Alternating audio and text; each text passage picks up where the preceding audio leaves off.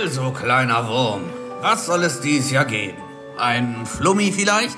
Ich möchte dieses Jahr nur einen Kita-Platz für meinen kleinen Bruder. Nee. Und für mich vielleicht Matheunterricht in der Schule. Ach so, na dann gibt's ein Einhorn. Nikolaus, du bist ein alter Sack. Ah ja, ich weiß.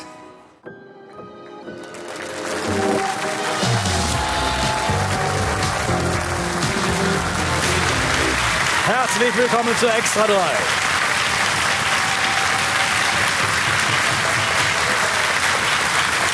Die neue PISA-Studie ist raus und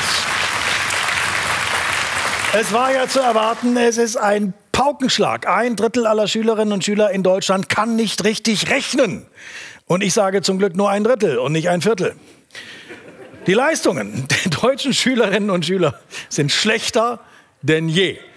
Im Bildungsministerium haben sie das PISA-Ranking erst gefeiert, dann ist einer drauf gekommen, dass sie das Blatt falsch rumhalten.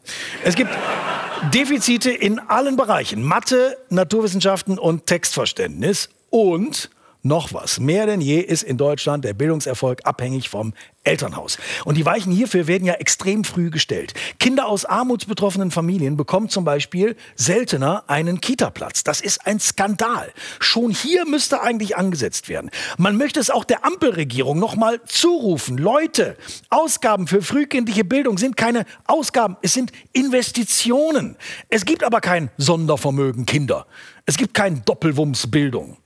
Weil man natürlich in der Politik weiß, Kleinkinder gehen nicht für ihre Interessen auf die Straße. Manche sind so klein, die können doch gar nicht gehen. Und äh, Eltern ohne Kinderbetreuung gehen auch nicht auf die Straße, die sind zu müde. Es fehlen derzeit 430.000 Kita-Plätze. Wir haben knapp 500 Anfragen ähm, bei neuen Plätzen, die wir überhaupt zu vergeben haben. Wir haben jeden Tag um die zehn Eltern, die hier anrufen, die noch verzweifelt einen Kita-Platz suchen, also auch aktuell, das heißt also ne, auch während des laufenden Kita-Jahres, ähm, die man immer wieder vertrösten muss, ähm, die irgendwie total verzweifelt sind. Ja, die Eltern sind am Ende und sie versuchen alles. Manche melden die Kinder gleich nach der Geburt an. Manche melden sie schon während der Zeugung an. Manche gehen noch weiter und daten grundsätzlich nur Erzieherinnen oder Erzieher. Dabei gibt es in Deutschland seit zehn Jahren einen Rechtsanspruch auf einen Kita-Platz für Kinder ab 1. Den Rechtsanspruch auf einen Kindergartenplatz, den Sie gewähren müssen. Mhm. Im Prinzip können sich die Leute das in die Haare schmieren. Oder wie sehen Sie das? Ja. Ja. Sagt der Bürgermeister.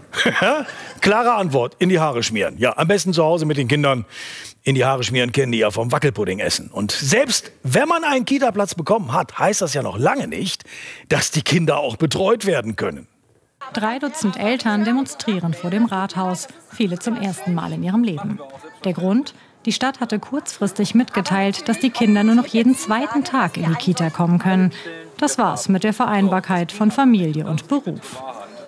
Ja, denn was sich in der Politik noch nicht rumgesprochen hat, es gibt nur ganz wenige Firmen im Land, wo zufällig auch nur jeden zweiten Tag gearbeitet wird. Und um sich den Job als Erzieherin anzutun, muss man ganz schön hart gesotten sein. Kita-Mitarbeiter haben an einem Tag mit mehr Viren zu tun als Christian Drosten in seiner ganzen Karriere. Die Bezahlung ist gering, das Stresslevel ist verdammt hoch. Der empfohlene Personalschlüssel von 1 zu 3 funktioniert kaum noch. In vielen Kitas ist es mittlerweile Alltag, dass sich die Kleinen morgens eine Nummer ziehen und auf die Erzieherinnen warten. Und neue Kindertagesstätten zu gründen, ist auch kompliziert. Manche Eltern kommen ja auf diesen etwas naiven Gedanken, ach Mensch, wir sind eine Elterninitiative, wir machen das einfach selber. Mal eben ein Haus umbauen und als Kita starten, das geht nicht. Die Auflagen, die waren so hoch und so kleinschrittig auch beschrieben, dass zum Beispiel ein alter Baum direkt am Gebäude nicht beschädigt werden durfte durch ein Fundament von einer Feuertreppe. Und die Feuertreppe musste aber dahin. Ja, und das äh, Krokodil beim Kasperle-Theater darf auch nur auftreten, wenn es vorher vom Tierarzt untersucht worden ist. Dabei ist es ja so, gute Kitas sorgen für Lernerfolge später in der Schule. Gute Kitas sind langfristig ein Mittel gegen den Fachkräftemangel in Deutschland. Und Kitas sorgen auch dafür, dass Eltern einer Erwerbstätigkeit nachgehen können, was ja volkswirtschaftlich auch sinnvoll ist. Oder anders gesagt? Eltern sind ja auch Teil der Infrastruktur und die fehlen dann an anderer Stelle. Also wenn man das mal ausrechnet, wenn ähm, zwei Erzieherinnen fehlen im Ü3-Bereich, also bei den Kindern über drei Jahren, dann fehlen 25 Fachkräfte in anderen Bereichen. Also ein Mangel zieht den anderen Mangel nach sich. Und es sah in Deutschland ja schon mal besser aus. Und zwar im Osten Deutschlands, zu DDR-Zeiten.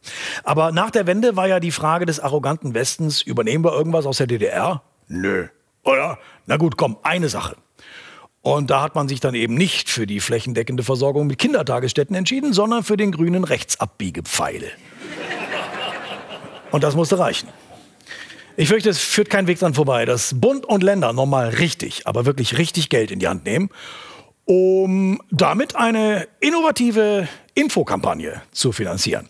Tobias Döll weiß, wie die aussehen könnte. Sie haben keinen Kita-Platz für Ihren Nachwuchs, weil Sie so doof waren, einfach ein Kind zu bekommen, ohne vorher einen Kita-Platz zu organisieren? Anfängerfehler, aber keine Sorge. You'll never walk alone. Genau. Bund und Länder lassen Sie mit Ihrem Problem nicht allein.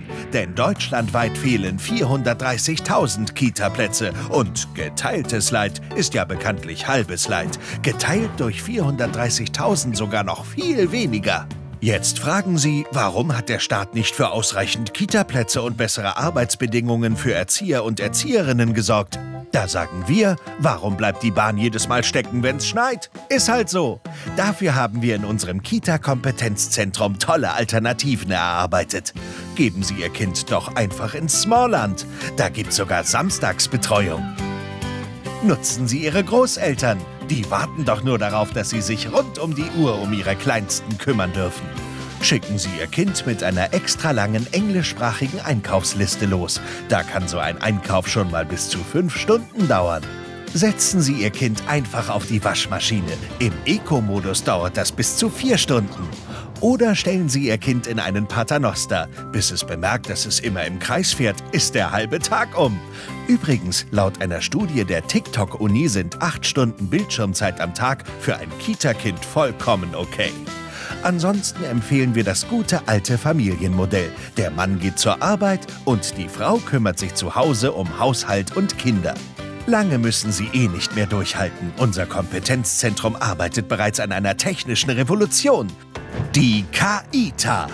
Denn künstliche Intelligenz wird nicht krank, kriegt keinen Burnout und hilft einfach in allen Lebenslagen. Ich hab mir in die Hose gemacht. I, nimm deine Finger weg. Ich darf nicht mit Flüssigkeit in Berührung kommen.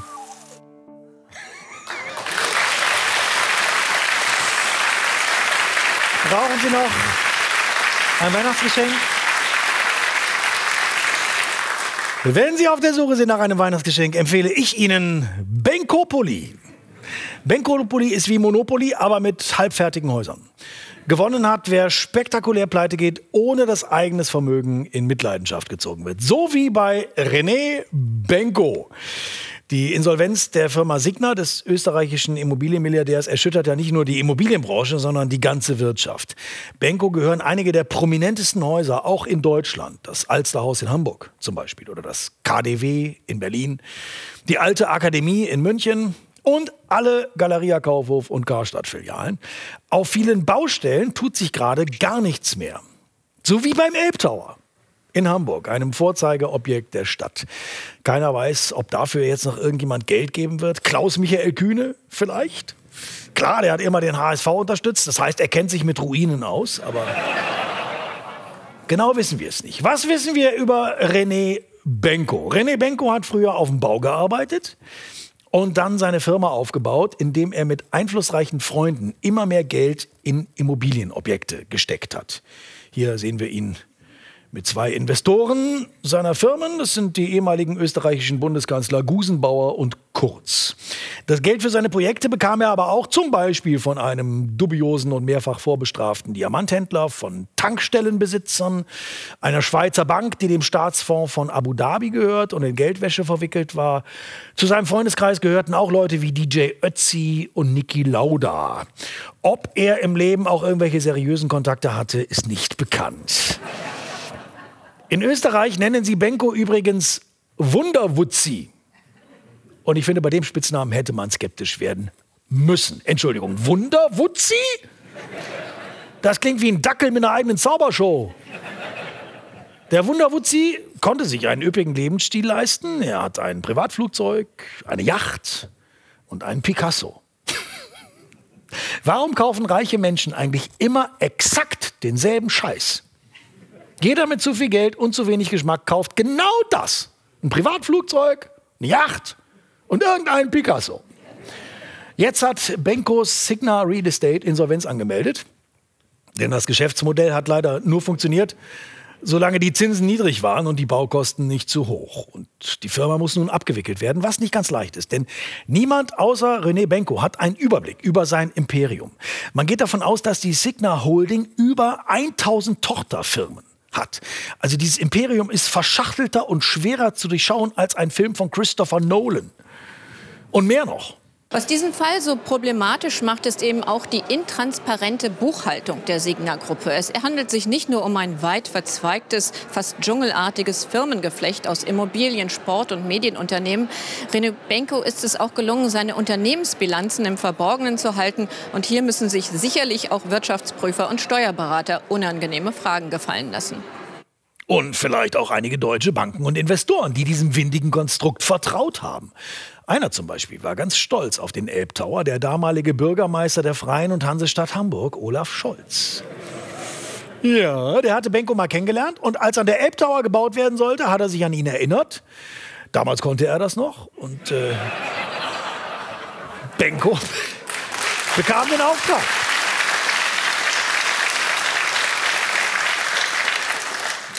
Weil sich ein Politiker wie Scholz mit so einem Turm natürlich gerne schmückt. Es wäre das drittgrößte Hochhaus Deutschlands, angeschoben vom elftgrößten Bundeskanzler Deutschlands.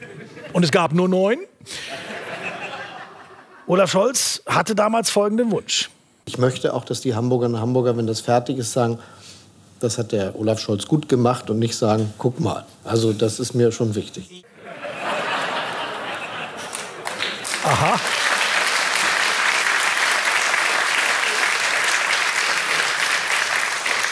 Und wenn ich mir das Gebäude so ansehe, dann sage ich ganz klar, guck mal. Ja, ja, doch, es trägt seine Handschrift. Vielleicht haben wir alle aber auch die Genialität von René Benko gar nicht richtig verstanden. Das soll jetzt Ewigkeiten hier so rumstehen, oder was? Da kann man sich schon fragen, was das alles soll, oder? Ja, ich meine, wer zahlt für so einen Scheiß? Ach, Sie meinen, ist das Kunst oder kann das weg? René Benko, ein missverstandener Künstler. Seine Werke irritieren, provozieren und verstören die Menschen. Aus diesem Grund bedarf es der Einordnung eines Kunstgelehrten wie Jonathan van der Mörtel. Das Objekt trägt den Titel Elbtower, der Unvollendete. Ein Aufschrei gegen den Optimierungswahn in unserer Gesellschaft. Ungeschminkte Bauruine wird hier dem Insta-Perfektionismus entgegengehalten. Aber klar, also wenn man nicht so genau hinsieht, dann könnte man es fast für eine unfertige Baustelle halten. Das Merkmal Benkos aktueller Schaffensphase. Die unvollkommen, unvollkommene Unvollkommenheit. Betrachten, innehalten, spüren. Die vollumfängliche Semiotik des gänzlich unverputzten Spritzbetons erschließt sich erst auf der Metakonstruktionsebene 30 bis 42. Höher geht sowieso nicht. Baustopp. Mittlerweile hat ja praktisch jede deutsche Stadt, die etwas auf sich hält, einen Benko. Ja, diese imposante Omnipräsenz erfordert selbstredend Fördergelder, äh, nicht selten staatlicher Natur. Eine fundamentale Kritik am Künstler, er agiere mit diesen Geldern wahnwitzig, expressionistisch. Ja, einen Benko muss man sich eben leisten können. Geld ist für Benko ohnehin nur eine Illusion. Genauso wie der Gewinn der Investoren den sie durch die Spekulation mit seiner Kunst zu erzielen gedenken. Faszinierend an Benkos Kunst ihre Tiefgründigkeit. Ein Firmengeflecht, das selbst der Experte kaum noch durchdringt. Wenn man genau hinsieht, erkennt das geübte Auge, dass Benko geradezu virtuos Gelder und Einnahmen mit einer neuartigen Filigrantechnik verschiebt. Und damit den Wert seiner Werke künstlich erhöht. Der sogenannte kubistische Faschibismus.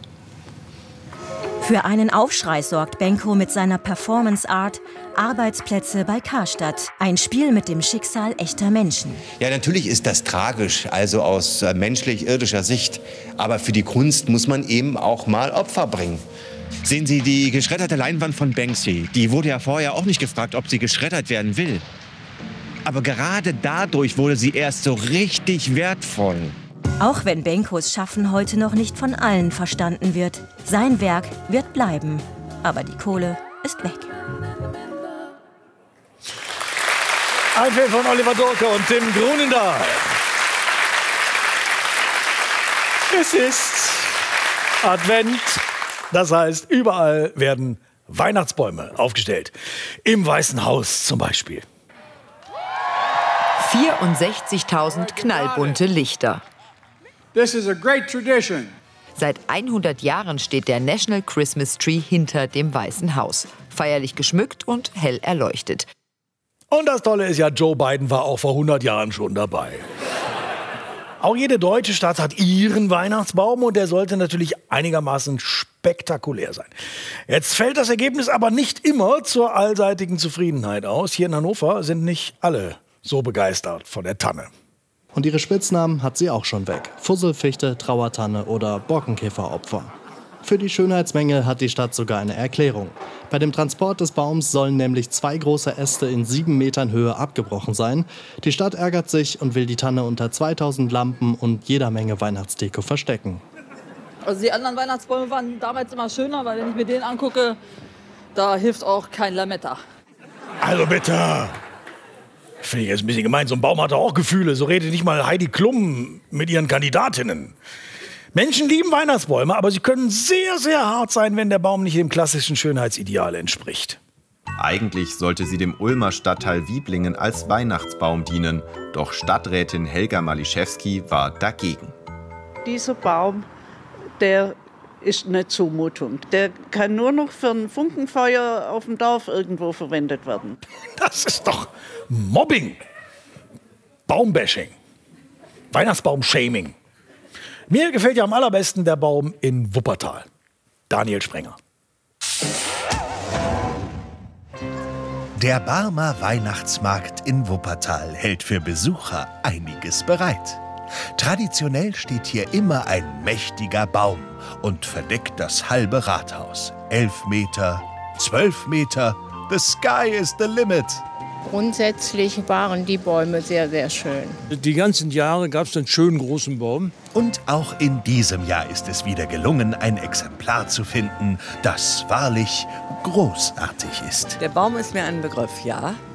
Man spricht drüber. Ne? Und dann spricht man über den Weihnachtsmarkt. Vielleicht kommt den Leuten das hier zugute, wenn man nur hergeht, um sich den Baum anzugucken und dann vielleicht ein Fischbrötchen isst. Und hier ist er, der Wuppertaler Weihnachtsbaum 2023 beim Aufbau. Erhabene 5 Meter Festlichkeit. Ich habe zufälligerweise gesehen, wie der aufgebaut wurde. Da war ein riesengroßer Kran. Da hätten sie zig LKWs mit hochziehen können. Da ist er reingesetzt worden. Warum denn auch den Kran anpassen, nur weil der Baum kleiner ist? Da standen vier Mann rum, die vier hätten ihn auch alleine reinstecken können. Aber der Aufwand hat sich doch nun wirklich gelohnt. Das gibt's nicht. Solch ein Riesenständer und dann der Baum da drauf.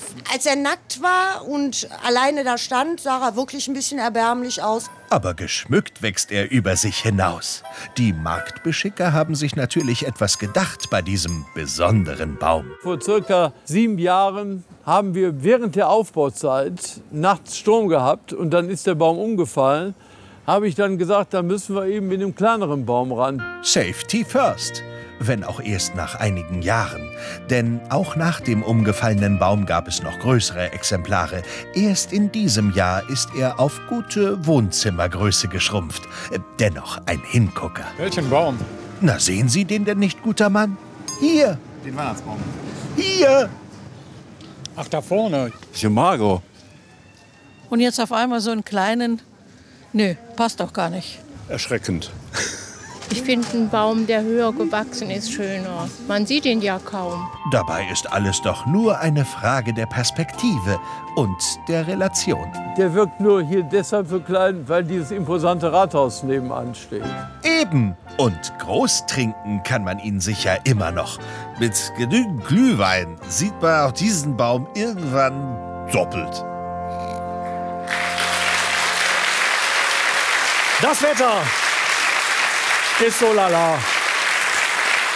Die Stimmung im Land Ist ziemlich mies. Was da helfen würde, wäre ein kleiner Urlaub in der Sonne. Zum Glück gibt es Politiker, die uns das vorleben, die uns zeigen, wie man trotz der unerfreulichen Gesamtsituation richtig geil drauf sein kann. Politiker wie Wolfgang Kubicki. Wolfgang Kubicki, wer kennt ihn nicht? Er ist in der FDP, er ist äh, Anwalt und im Nebenberuf ist er stellvertretender Präsident des Deutschen Bundestages. Er ist außerdem der erste Vorsitzende des Bundesverbandes Deutscher Boomer, Untersektion Creepy. Kubicki hat sich zu einer Talkshow auf das Kreuzfahrtschiff MS Europa 2 in die Karibik einladen lassen. Quasi der Fluch der Karibik. Nur, dass der Depp in dem Fall nicht Johnny heißt, sondern Wolfgang. Sogar die Bild-Zeitung hat getitelt, jetzt kommt Kubicki ins Schwimmen. Was ich aber nicht verstehe, die Bild-Zeitung hat es hier versäumt, eines ihrer typischen Namenswortspiele zu kreieren. Was soll denn das? Müssen wir es halt machen. Karibiki! Na, Wie kann man das denn liegen lassen? Nicht zu fassen. Auftraggeber dieser Reise war die Firma von Sabine Christiansen, die das Unterhaltungsprogramm bei Kreuzfahrten organisiert. Für die Jüngeren. Kreuzfahrt, das ist das, was in der Medizin als erste Phase des Sterbeprozesses gilt. Für die noch jüngeren Sabine Christiansen, das ist eine Frau, die irgendwann im letzten Jahrhundert mal eine Talkshow in der ARD hatte. Für die ganz, ganz Jungen, was ARD ist, müsst ihr googeln. Sabine Christiansen hat also Wolfgang Kubicki zu einer Talkshow in die Karibik aufs Schiff eingeladen und nicht nur ihn, auch seine Frau. Vermutlich als Security. Damit er nicht das weibliche Personal da anbaggert. Äh, Kubicki hat zugesagt und wurde zu dieser Luxusreise auf das Schiff geflogen. Und zwar von Berlin erstmal nach Paris, Business Class. Logisch, in der Business Class hat man mehr Platz. Nicht nur für sich, sondern auch für sein Ego. Und danach ist es wahrscheinlich so abgelaufen in Paris, noch kurz im Duty Free shoppen, dann wieder Business Class weiter nach Martinique, dann ins Taxi Richtung Hafen, vorher aber noch kurz in die Stadt, weil eben vermutlich viele FDP-Freunde gesagt haben, Wolfgang, wenn du schon in der Karibik bist, bring mir doch gleich die Kontoauszüge mit. Auf dem Schiff gab es dann diesen Auftritt und eine Woche Urlaub an Bord. Und dann ging es von Miami über Zürich wieder nach Berlin. Dieser ganze Trip wird eine deutlich fünfstellige Summe gekostet haben. Kubicki hat ihn statt eines Honorars umsonst bekommen. Inklusive Kost und Logis an Bord und auf der MS Europa 2 wird einem einiges geboten, was man als FDP-Mann durchaus gut findet. Fette Verbrennungsmotoren, reiche Mitreisende, edles Essen, gute Getränke und eben ein Unterhaltungsprogramm mit ihm als Stargast. Und äh, da hat er dann so richtig vom Leder gezogen, wie diese Bilder von Bild TV sehr eindrucksvoll zeigen. Also das Heizungsgesetz wäre die FDP dafür, das zu kippen. Ja, wir wären schon dafür gewesen, das gar nicht erst ins Werk zu klar. setzen. Aber, Aber jetzt? Muss Ja. das weg jetzt? Muss es weg jetzt. Gut. Oder, Ja, oder Habeck muss weg. Oder Habeck muss weg. Bei 30 Grad in der Karibik würde ich mich auch fragen, wozu braucht man eine Wärmepumpe? Was soll der Quatsch? Jetzt sagen viele, es sei für einen stellvertretenden Präsidenten des Deutschen Bundestages unwürdig, sich für einen Urlaub in der Karibik kaufen zu lassen. Es ist aber rechtlich völlig in Ordnung. Prostitution ist in Deutschland nicht verboten. Und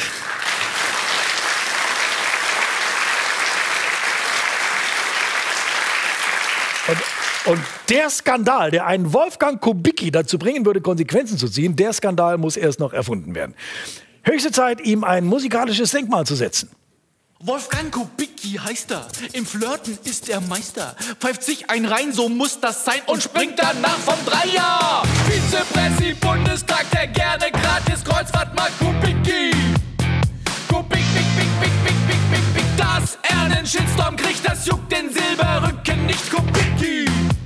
Und warum tue ich das? Weil ich es will. Mit seiner Frau als Sidekick, Flug in die Karibik, an Bord gegangen, acht Tage lang, inklusive Frühstück. Er will gern provozieren, die Gegner attackieren, haut gern ein raus im hohen Haus, kriegt jeder das zu spüren. Also man würde im Norden so sagen, eine Spacken oder Dumpfbacke. Krieg tobt ein halbes Jahr, doch wer sagt Nord Stream 2 geht klar, Kubicki. Maskuliner Macho-Mann mit klarem Blick geht er voran, Kubicki.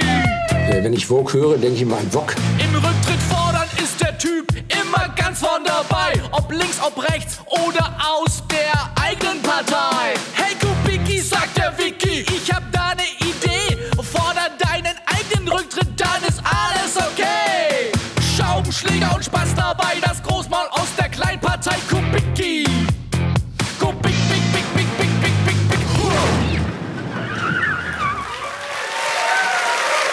Dennis Kaup und Jesko Friedrich.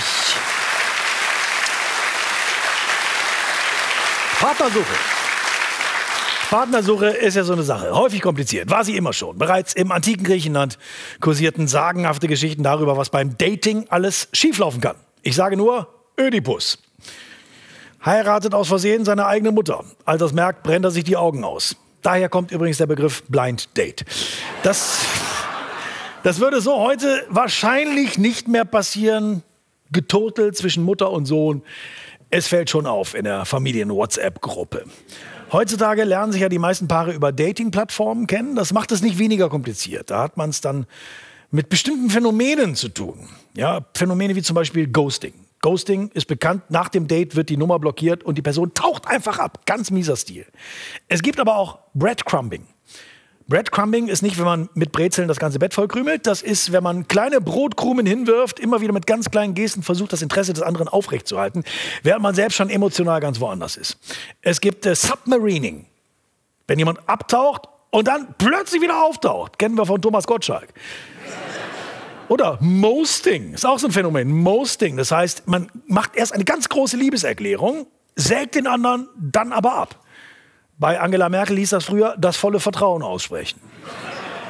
Es gibt auch Love Bombing, Benching, Pigging, Orbiting, Stashing, alles Phänomene, mit denen man zu tun hat, wenn man heutzutage datet. Oder Ehring, gibt es auch. Ehring, das ist, wenn man sich in ein Fernsehstudio stellt und so tut, als ob man alles wüsste über Dating. Und da gibt es natürlich die unterschiedlichsten Dating-Apps, Tinder, Bumble, Hinge oder welche App war das letzte noch, wo ich mich so nett unterhalten habe? Äh, genau, ChatGPT war das. Aber es hängt natürlich auch alles davon ab, was man eigentlich sucht. Ich suche sie. Die perfekte Beziehung. Nur die Liebe zählt? Vielleicht bei Kai Pflaume. Ich will mehr als Liebe. Ich will Drama, Action, Spannung, Sport, Comedy, ganz viel Fantasy. Und ein bisschen Horror. Deswegen mache ich jetzt Speed Dating bei Streaming Love. Streaming Love. Dein Liebesabo für alle Streamingdienste. Hier finde ich meine perfekte Beziehung. Sky? Ich suche schon ewig das Sky zu meinem Design. Vielen Dank, Streaming Love. Sehen Sie, genau das will ich auch. Hi, na, was hast du anzubieten? Also, das wären quasi meine Beziehungs-AGB. Was, du hast Magenta? Erzähl mir mehr. Also, ich bin schockverliebt. Du bist genau mein Typ. Wir haben die gleichen Interessen. Was, du guckst nur YouTube und Fernsehen? Was, du hast Paramount Plus? ZDF Mediathek, es ist einfach mega spannend, ne? Die haben jetzt auch ARD-Inhalte. Krass. Das ist doch egal, dass du bei deiner Mutter wohnst. Ihr habt Paramount Plus. Sternzeichen. Ich bin Apple Plus und im Aszendent Join. Sky, HBO, Disney Plus und Maxstone. Du hast ja alle schon gehabt. Ne? Oh Gott. Nee, nur Netflix ist ja fast wie Zölibat, oder? Bei dir war ich schon. Ah, bei Arte läuft gerade die siebte Staffel des isländischen Kultkrimis mit Sigur Sigurdsson. Wie konnte mir das entgehen? Disney HBO Magenta Peacock? Und was gucken wir bei der Zigarette danach? Ja, das war ziemlich stressig. Aber es hat sich gelohnt. Auch wenn es nicht die klassische Zweierbeziehung ist. Aber viele Anbieter erfordern viele Partner. Ich bin glücklich. Streaming Love. Denn nur die Serie zählt. Äh, und der Film. Und die Doku, Sportevents, Biopics, Ein Film von Sebastian Stelle und Dima Paul.